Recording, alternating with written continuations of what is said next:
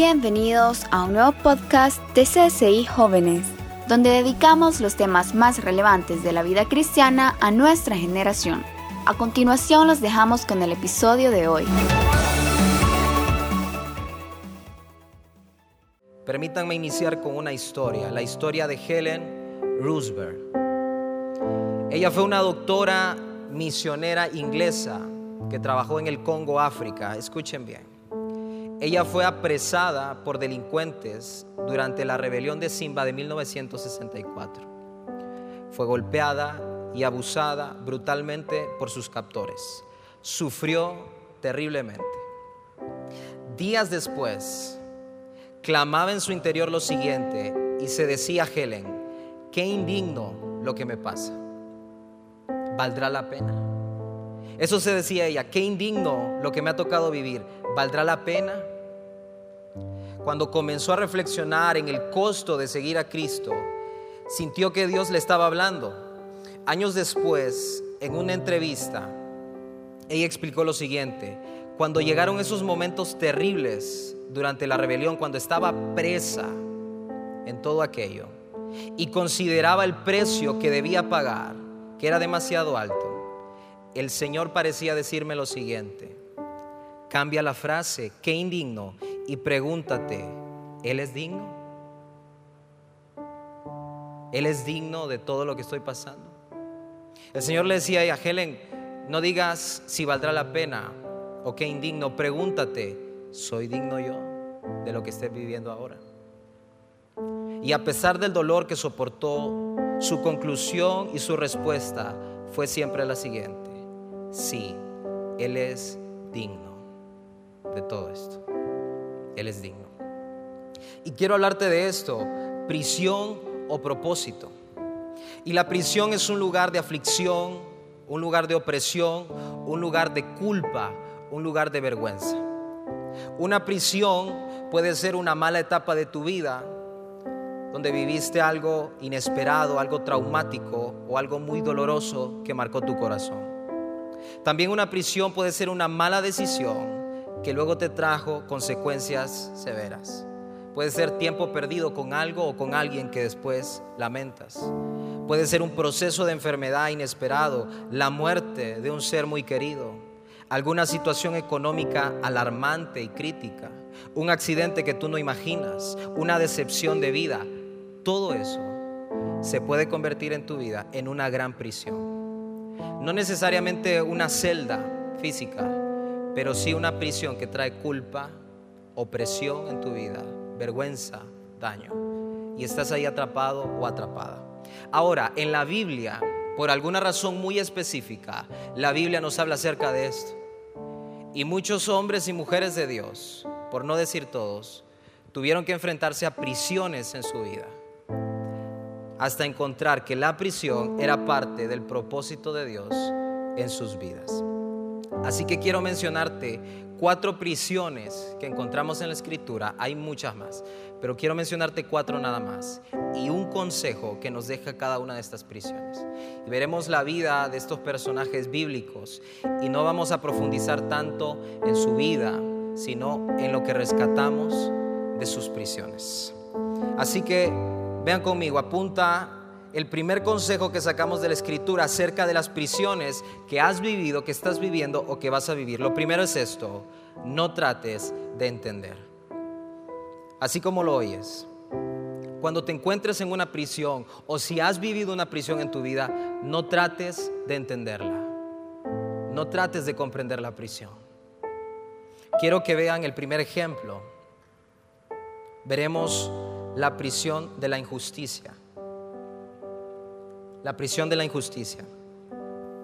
Y les puse un perfil súper reducido acerca de este personaje que vivió esta prisión. Fue menospreciado por su actitud soñadora, vendido como esclavo por sus hermanos, odiado por su misma sangre, una juventud de altos y bajos, de temprana edad cayó en la prisión. Ese fue el inicio de la historia de este personaje. Estoy hablando de José pero luego es recordado en la historia como el gobernador del imperio más grande de su época, íntegro y fiel siervo de Dios, y logró salvar a toda su familia y a multitud de personas. Este hombre se enfrentó a una prisión llamada así, la prisión de la injusticia. La prisión de la injusticia. Ahora, cuando tú ves la historia de José, tú puedes rescatar este consejo que nos da la Biblia. En medio de tus prisiones, no trates de entenderlas. Quiero que vayas conmigo a Génesis 39. Mira bien Génesis 39, 20 al 21. Dice así, y lo puso en la cárcel donde estaban los presos del rey. Y estuvo allí en la cárcel, pero Jehová estaba con José y le extendió su misericordia y le dio gracia en los ojos del jefe de la cárcel. Es José quien se encuentra ahí. Saben, ninguna prisión llega con previo aviso, ninguna. Porque ninguna prisión es cotizada por nadie. Nadie, si tuviéramos la oportunidad de elegirla, la tomaríamos.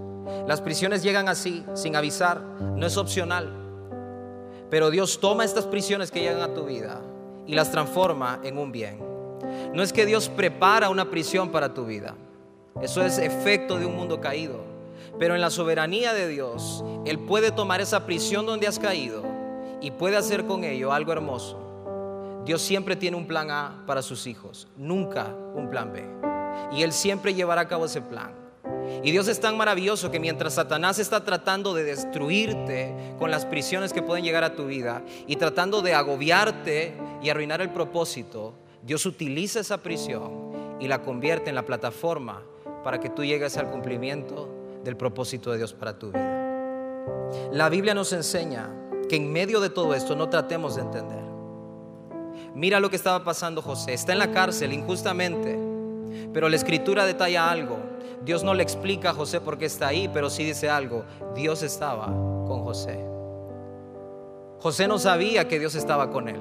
Él no había leído su historia, pero Dios quiere representarse en la historia de José como el Dios que se mantiene en la prisión mientras él está ahí. Y José no entiende, pero tú puedes ver en la historia de José un hombre que en medio de su prisión no trata de entenderla. Se desesperó, sí. Tú puedes ver que José en un momento le dice a un reo que ya va a salir, por favor acuérdate de mí cuando salgas de aquí.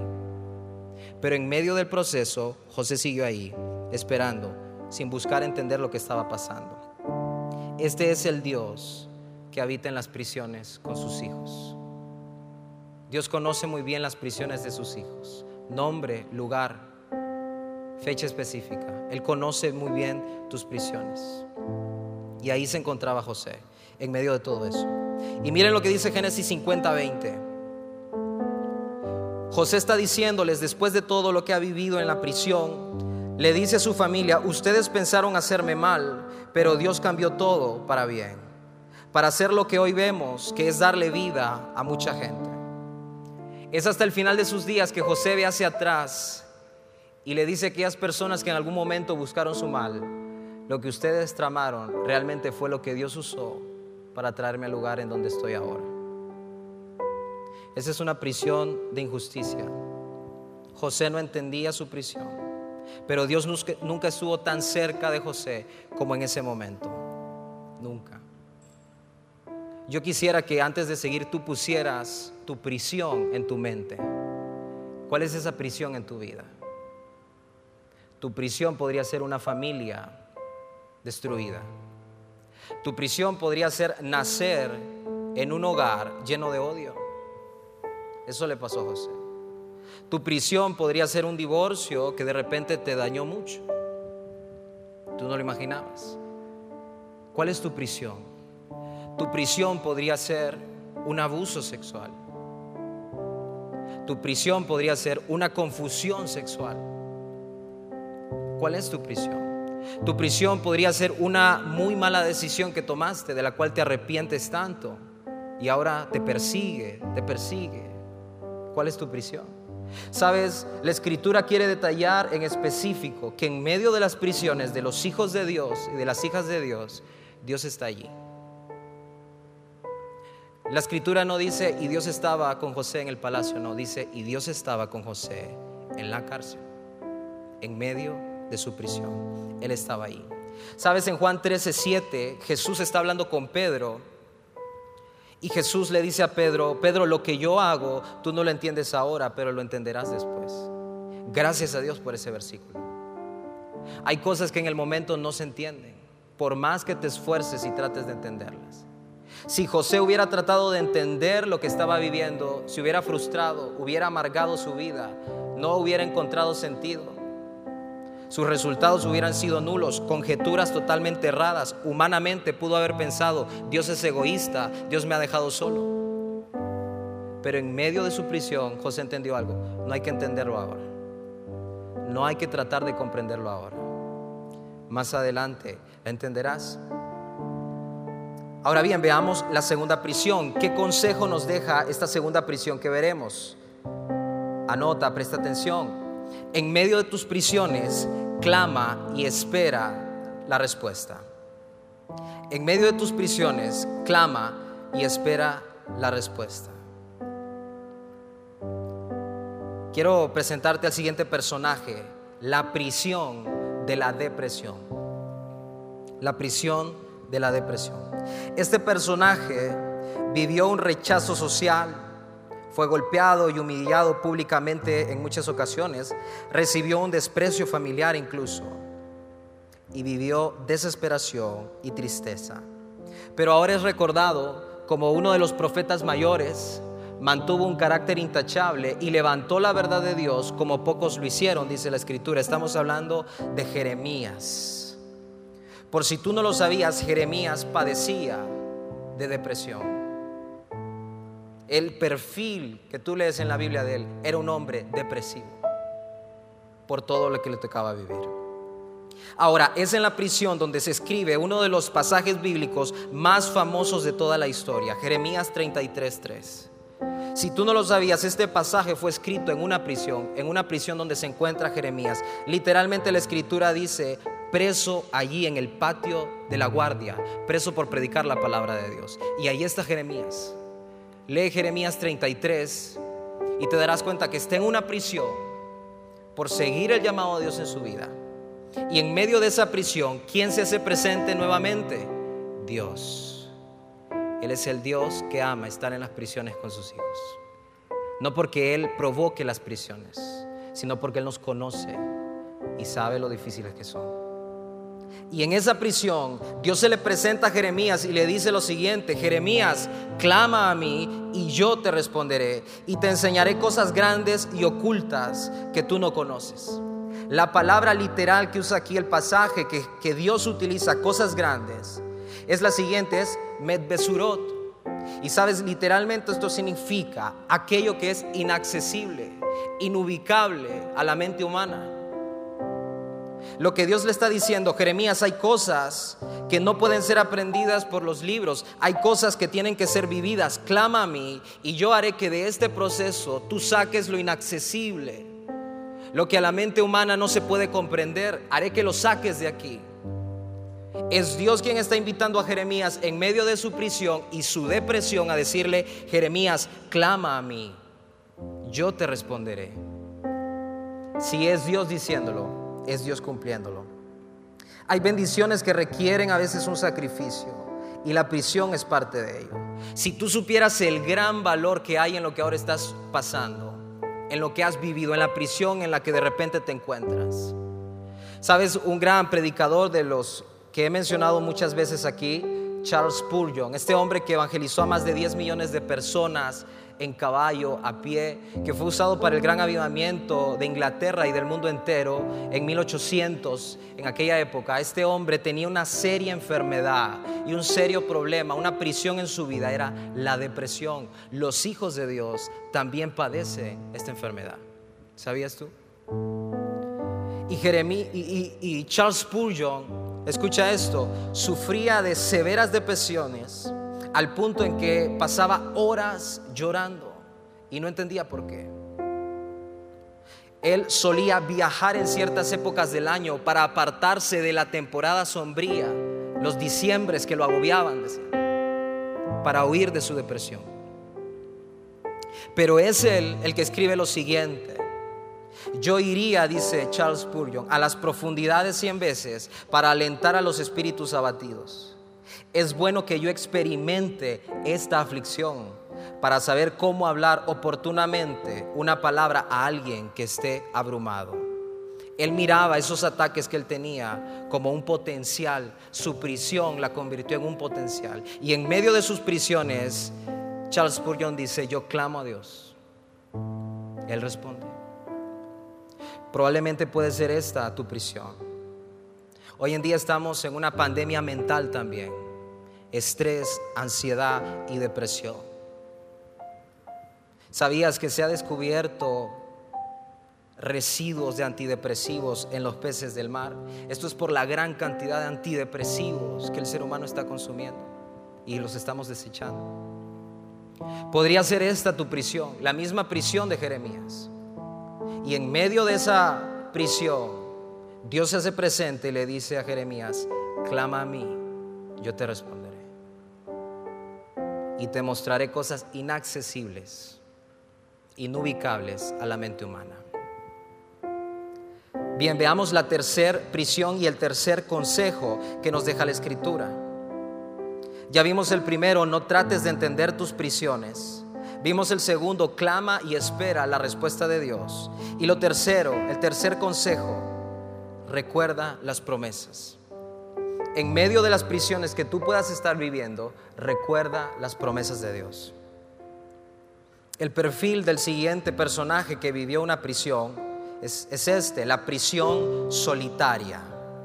Este hombre vivió una prisión solitaria, sin esposa o hijos, sin hogar, señalado por los grupos de su ciudad y vivió una vida con bajos recursos económicos. Pero hoy es recordado como un personaje que preparó el camino para Cristo en su generación. Es recordado como un héroe del cielo y el mismo Jesús dijo de él que pocos habían como él. Estamos hablando de Juan el Bautista. Juan el Bautista. Sabes, Juan el Bautista también vivió una prisión física y en un momento él es preso por la persecución que había detrás de él. Y se encuentra en prisión y de repente Juan comienza a escuchar de Jesús y que hay alguien que anda haciendo milagros y que está predicando el Evangelio. Y Juan está angustiado porque él quería cumplir su propósito. Su propósito era preparar el camino del Señor. Y ahora se encuentra en la prisión. Y lo único que quiere saber Juan es si aquel de quien está escuchando es el que iba a venir, es el Mesías. Y manda a amigos de él, a discípulos de él, a preguntarle, vayan y pregúntenle a ese tal Jesús, a ese carpintero, si es él el Salvador que estamos esperando. Y Jesús le respondió lo siguiente a Juan. Nuevamente aparece Jesús, Dios en escena. Entonces Jesús respondió, vuelvan y cuéntenle a Juan lo que han visto y oído. Los ciegos ven, los cojos andan, los leprosos son limpiados, los sordos oyen, los muertos son resucitados y a los pobres les es anunciado las buenas noticias. ¿Sabes lo que está diciendo Jesús? Jesús no respondió a la pregunta de Juan directamente. Jesús comienza a responder las promesas de Isaías, las mismas que predicaba Juan. Jesús recibe la pregunta de Juan. Juan el Bautista te viene a preguntar, Jesús, ¿eres tú el Salvador? ¿Eres tú el que va a venir?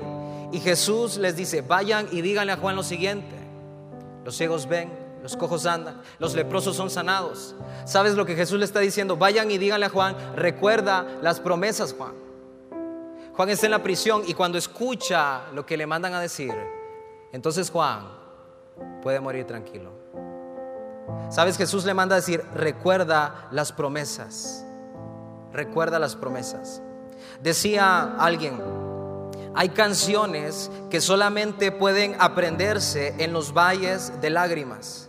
No importa qué tan buen cantante seas o cuánto talento ejecutes, hay canciones que surgen de las temporadas de aflicción de tu vida, de la realidad, y por eso superan todo tipo de talento y todo tipo de habilidad. Grandes salmos que tú ves en la escritura de David fueron escritos en las épocas más oscuras de su vida. Salmo 51, Salmo 91, Salmo 23, Salmo 27, Salmo 22, Salmo 4. Y todos esos salmos son escritos en momentos de angustia de David. Y David se adelantó a las temporadas de Dios y reveló la gracia de Dios antes de que Cristo viniera. ¿Sabías eso? Y él pudo experimentar la gracia de Dios antes de que Él viniera. En medio de sus prisiones. En medio de tus prisiones, recuerda las promesas. Tal vez tú te encuentres como Juan ahora preguntándole al Señor, ¿eres tú el que me va a salvar? ¿Hasta cuándo voy a tener que vivir esto? ¿Cuándo va a terminar este proceso en mi vida? ¿Cuándo el dolor va a terminar? Y sabes lo que te responde Jesús a través de su palabra, hija, recuerda las promesas. ¿Qué es lo que te he dicho? Hijo, recuerda las promesas. Dios le dijo a Israel en Deuteronomio 8, te llevaré al desierto para ver lo que hay en tu corazón. Escucha, escucha lo que Dios está diciéndole a sus hijos. Te llevaré al desierto para ver lo que hay en tu corazón, si realmente me seguirás. Wow. Nunca sabemos cuánta fe verdadera tenemos hasta que se pone en prueba en una gran prisión. Y es por eso que en cada prisión Dios siempre está allí. Él siempre se hace presente. Veamos la cuarta y última prisión y consejo que nos da la Escritura. En medio de tus prisiones, escucha esto, sigue caminando. En medio de tus prisiones, sigue caminando. No dejes de caminar. No dejes de avanzar. No dejes de seguir. Veamos estos personajes. Ellos vivieron algo muy duro, huérfanos desde nacimiento, expatriados de su nación, víctimas del engaño, sentenciados a pena de muerte. Pero también hoy son recordados porque llevaron la palabra de Dios a todo un imperio, gobernadores de toda una nación y defendieron la fe verdadera en medio de un ambiente totalmente corrupto. Estamos hablando de los amigos de Daniel, Sadrach, Mesach y Abednego. Sabes, estos hombres, escucha esto, por confiar en Dios terminaron en una prisión.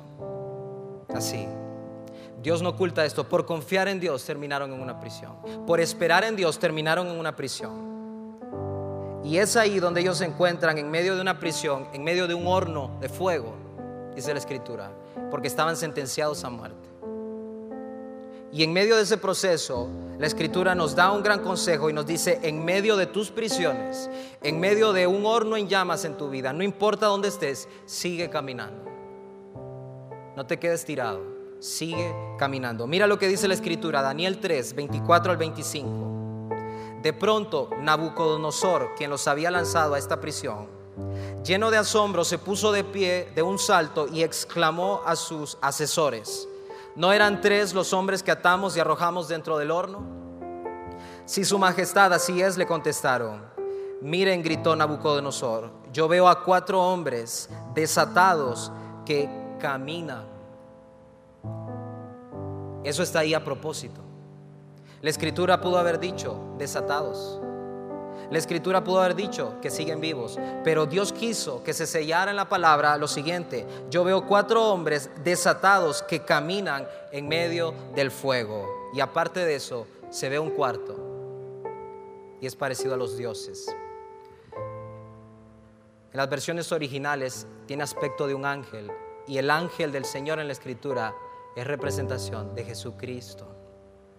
¿Sabes? ¿Quién vuelve a aparecer en escena en medio de las prisiones? Dios Jesús. En medio de tus prisiones, sigue caminando. Él es el Dios que entra a las prisiones con sus hijos.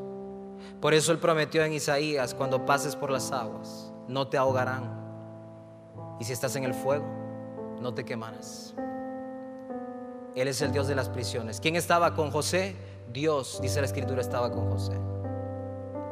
Luego vemos en Jeremías, ¿quién aparece al rescate de Jeremías en medio de su depresión? Dios aparece. Luego vemos quién es el que le responde a Juan y le dice, recuerda las promesas, Juan, Jesús. Y ahora vemos a Sadrach, Mesach y Abednego. Están en medio de un horno en llamas. ¿Y quién camina con ellos? Jesús. Él siempre está en las prisiones con sus hijos. Siempre. Él es el Dios de nuestras prisiones, que nos acompaña, que nos respalda. José, Jeremías, Juan y todos ellos entendieron algo. Escucha esto, Dios es bueno. Dios es fiel. En medio de las prisiones que tú estés viviendo, que hayas vivido, sea cual sea, Dios es bueno, Dios es fiel. Y si tú permaneces con Él, un día podrás levantarte como José y decir, lo que muchos pensaron para mal mío, Dios lo transformó en un bien para lo que ahora ven hoy, la salvación de mucha gente.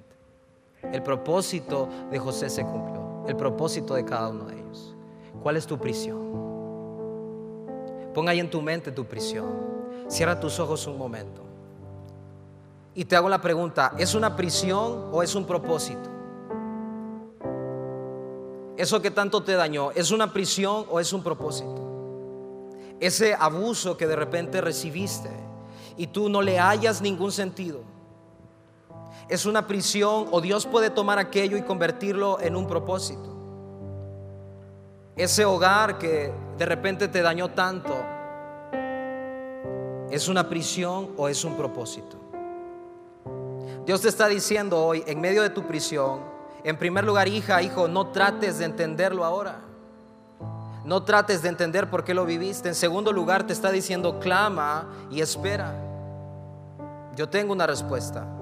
Él te está diciendo, recuerda mis promesas. Recuerda mis promesas. Y Él te está diciendo, sigue caminando. Mientras la banda nos acompaña, sigue caminando, te dice Jesús. Sigue caminando. En medio de la aflicción, en medio del dolor, sigue caminando. Él es el Dios que nos acompaña en medio de nuestras prisiones. Padre, te honramos, Señor, y te damos gracias. Porque eres bueno, porque eres fiel. Porque aunque no entendamos ahora, podemos confiar en ti.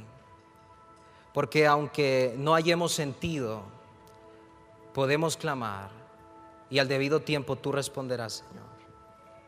Porque en medio de la decepción, la depresión y lo que pueda ser nuestra prisión de vida, Señor, tú siempre nos recuerdas las promesas y nos dices, sigue caminando, sigue caminando, sigue caminando. Sabes, en medio de la prisión, Nabucodonosor dijo, yo veo a cuatro que siguen caminando en medio del fuego. Wow. Yo veo a cuatro, dijo Nabucodonosor, que siguen caminando en medio del fuego. ¿Cuál es tu prisión? Sabes, el enemigo se asombra de la misma forma que Nabucodonosor y dice, yo veo a cuatro en tu vida. Dice, yo veo a dos, yo metí en una prisión a esta jovencita, pero yo veo a dos ahí. Y siguen caminando en medio del fuego. ¿Cuál es tu prisión? Sabes, dice Satanás, yo metí en la adicción a un joven y veo a dos caminando ahí. ¿Quién es el segundo? Pregunta Satanás. Es el Hijo de Dios. Es el Hijo de Dios. Yo oprimí, dice Satanás, a una, porque hay dos. No tiene lógica. Y siguen caminando, dice. Es el Hijo de Dios. En medio de la depresión, dice Satanás, yo afligí a uno. ¿Por qué veo a dos ahí?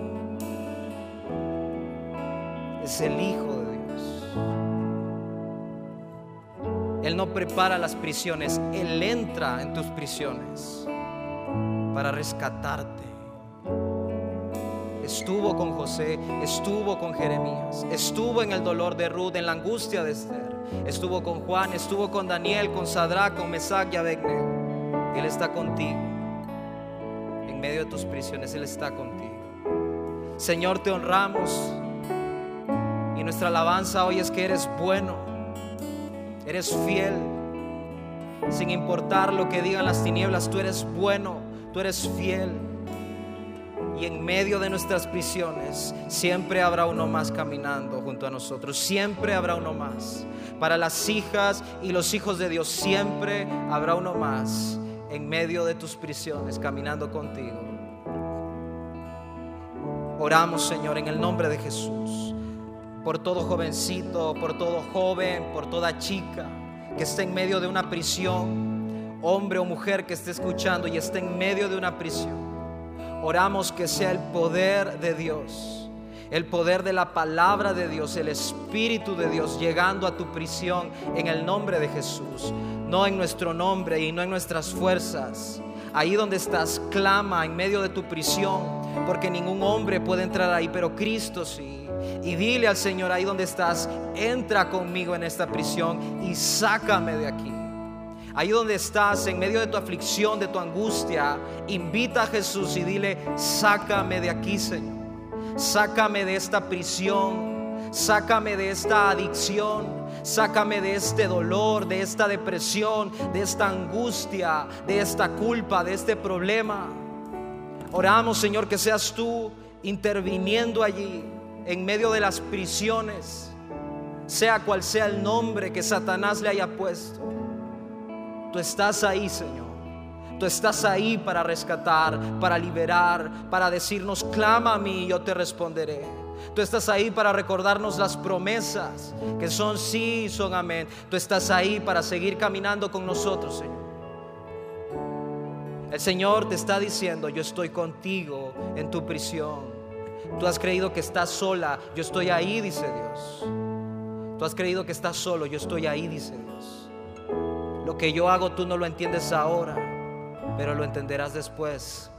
Gracias Señor. Bendecimos tu nombre. Te pedimos fuerzas para toda prisión que llega a nuestra vida. Fuerza, Señor, para cruzarla, para permanecer, para seguir caminando en medio de todo lo que nos toque vivir. Te honramos, te bendecimos. Amén, amén y amén. Fuerte aplauso al Señor, chicos.